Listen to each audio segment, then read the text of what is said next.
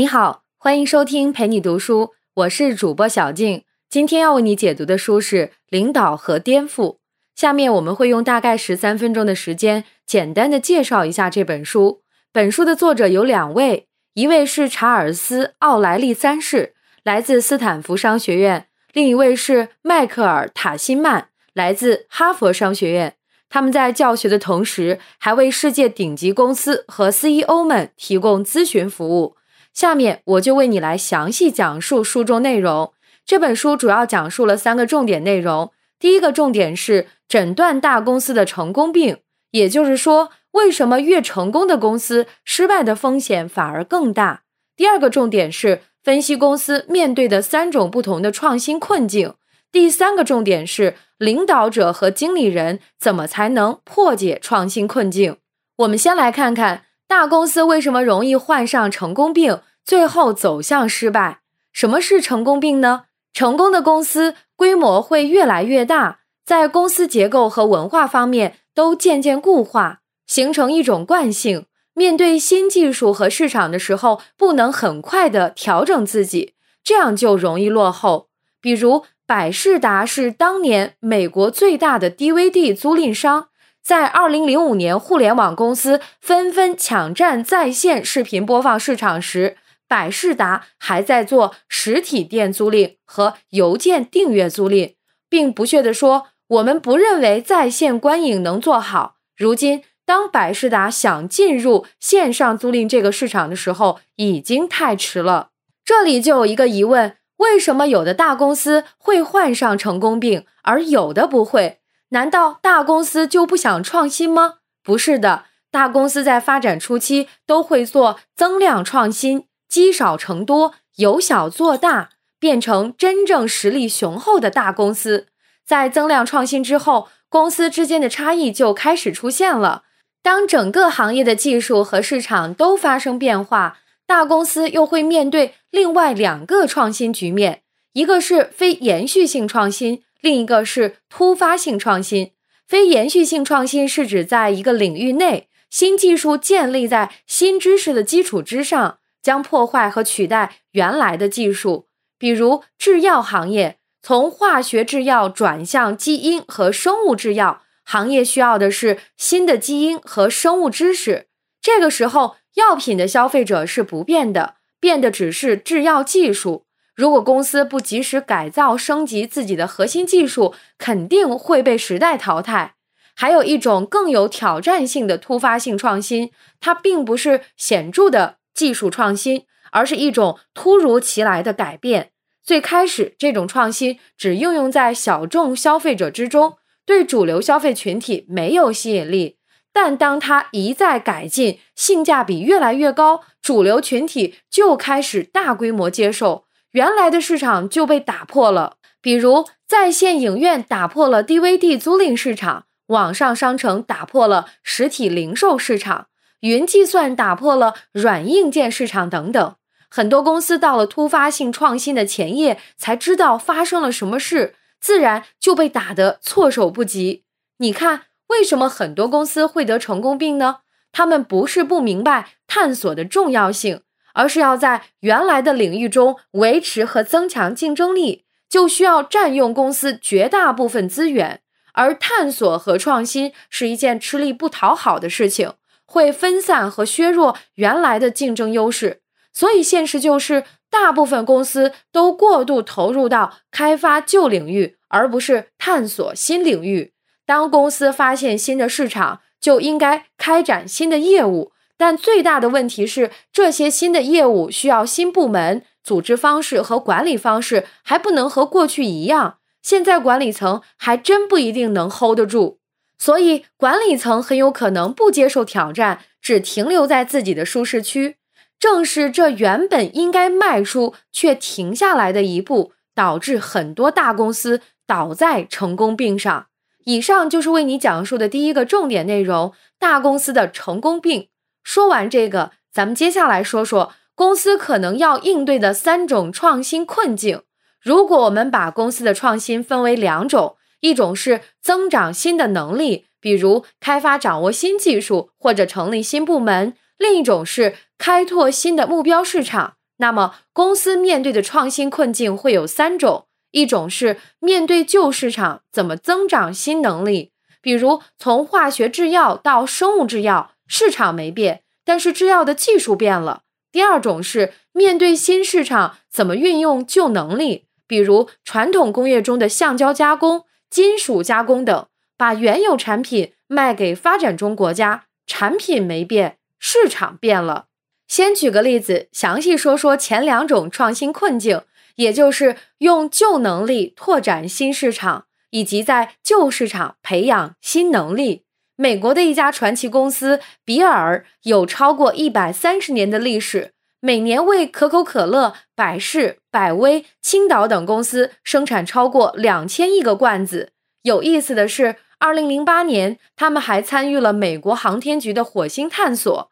这家公司一步一步地跨入了多个看上去风马牛不相及的领域。最开始，这家公司生产木边篮子，后来变成了玻璃罐子，再到金属和塑料工艺，最后到航空航天。在这个过程中，一方面他们敢于砍掉旧业务，每当他们发现一项业务没有取得预想中的收益时，就降低投入，哪怕是他们引以为豪的。超过一个世纪的玻璃罐头瓶业务也毫不犹豫地砍掉。另一方面，他们善于在旧业务的基础上开拓新业务，比如一开始他们生产铝制罐，后来改成塑料罐，产品还没出厂就已经拿到了订单，靠的就是从前的客户关系。从玻璃罐子业务跨越到航空航天，也是因为原来的玻璃和金属制造工艺。打下了比较好的基础，波尔公司就是一边用旧能力拓展新市场，一边在成熟市场培养新能力，两个过程相辅相成，最终获得了成功。最具有挑战性的困难就是面对新市场，能力也需要升级换代。这种情况是公司最陌生的。新市场出现了，但不知道该用什么产品去满足消费者的新需求。大名鼎鼎的瑞士手表都在这里栽过跟头。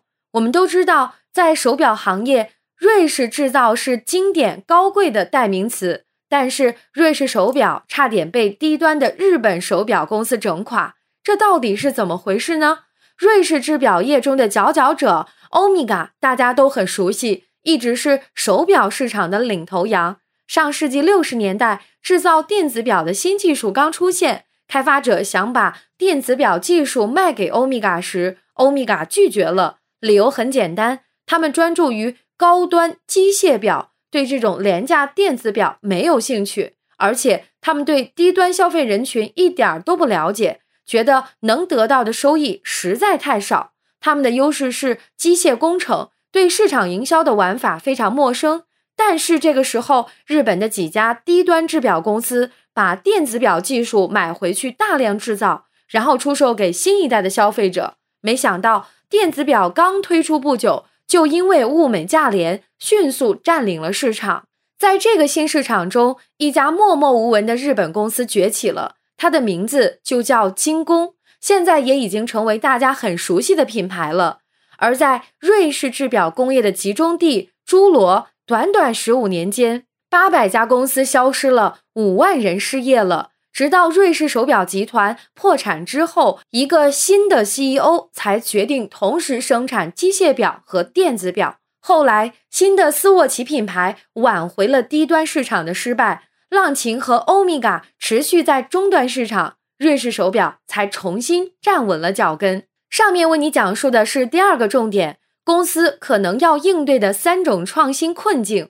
现在。为你说说最后一个重点：公司如果决定开展新业务，领导者和经理人怎么破解创新困境，在新旧之间取得平衡？最重要的有四点：首先，明确负责探索实验的新部门和保持正常运转的旧部门之间的差异，划分新旧部门之间的权责，一定要落实到具体部门，千万不能含含糊糊、混为一谈。亲兄弟也要明算账。划分之后，要盘点新部门需要用到哪些资源，包括资本、人员、设备、其他部门的支援等等，最好列个单子，一目了然。比如索尼公司最近把做新产品的部门放到了美国硅谷，明确不用公司资源，全靠吸引新的投资，但同时还要依赖母公司提供的与大制造商的友好关系来制造新产品。其次，培养高级管理层的责任感和对未来的展望，给他们定下一个必须完成的使命，为新的部门寻求尽可能多的投资和资源。保护新部门不被忽略、压榨而最后死掉，这一点很不容易做到。毕竟，大多数大公司管理层有可能扛不住新部门短期内没成绩的压力。再次，在新旧部门的划分基础上，定好一个清晰的进入和退出标准，就是新部门发展到什么程度，可以把旧部门最重要的资源拿去用。以及新部门搞到什么程度算是办不下去了，让资源回归到旧部门中去。比如思科公司有一个对大市场的定义，市值十亿美元的才叫大市场。有这个估算之后，才会成立新的公司和部门，把精锐工程师和管理人员分出一部分去做新的市场。最后，即使新旧部门之间权责也是分明的，但一定要强调他们的目标是一致的。千万不要在新旧之间制造对立气氛，要时刻让新旧部门共享同一种公司文化，拥有同一个团队的归属感，分享集体的荣誉。用俗话来说，不能让某些部门觉得自己是亲儿子，而有些是后娘养的。有人可能会说，虽然这四点很重要，但公司中不同部门之间的麻烦事儿天天都有，光知道纸面上的东西没有多大用处。还需要实际操作的指导。如果新旧部门之间为了争夺资源打起来，该怎么办呢？书里给出了这样两个方法：第一个是把新旧部门之间的争议点明确到一个层级上，而不是让争议四处蔓延。比如新旧部门争夺资源，两边的员工都觉得没有支援，都去向自己的部门领导反映。那么是让部门领导去协商呢，还是由部门领导再往上层去反映呢？这两个选项没有对错之分，要根据每个公司的不同实际情况来确定。如果部门领导很强大，有这个能力，也负得起这个责任，那就让他们解决。如果管理层觉得部门领导还没靠谱到这个程度，那就由管理层来解决。关键在于得把这个层级明确下来，减少无谓的拉扯。争议到了这一层就必须解决。第二个是区别对待，这个区别对待不是搞什么权术制衡，而是需要领导者清醒地意识到新旧部门之间差异很大，新部门需要不断试错，因此应该给他们更高的宽容度，不能以短期成绩来否定他们存在的必要性，也不能拿考核旧部门的那一套标准去要求他们。考核新部门的时候，要注意随时收集他们的反馈，摸清在新业务中哪些指标是容易观察而且可以量化的，再来制定和调整考核标准。这一步对公司领导者提出了更高的要求，需要他们更多的与自己的管理层和下属交流，很多事情要亲力亲为，也需要管理层放下成见，继续学习。掌握更丰富的技巧，去平衡和协调部门之间的争议。以上就是领导和颠覆的主要内容。感谢关注，陪你读书，欢迎点赞分享，同时可以打开旁边的小铃铛，陪你读书的更新会第一时间提醒你。我是主播小静，我们下期再会。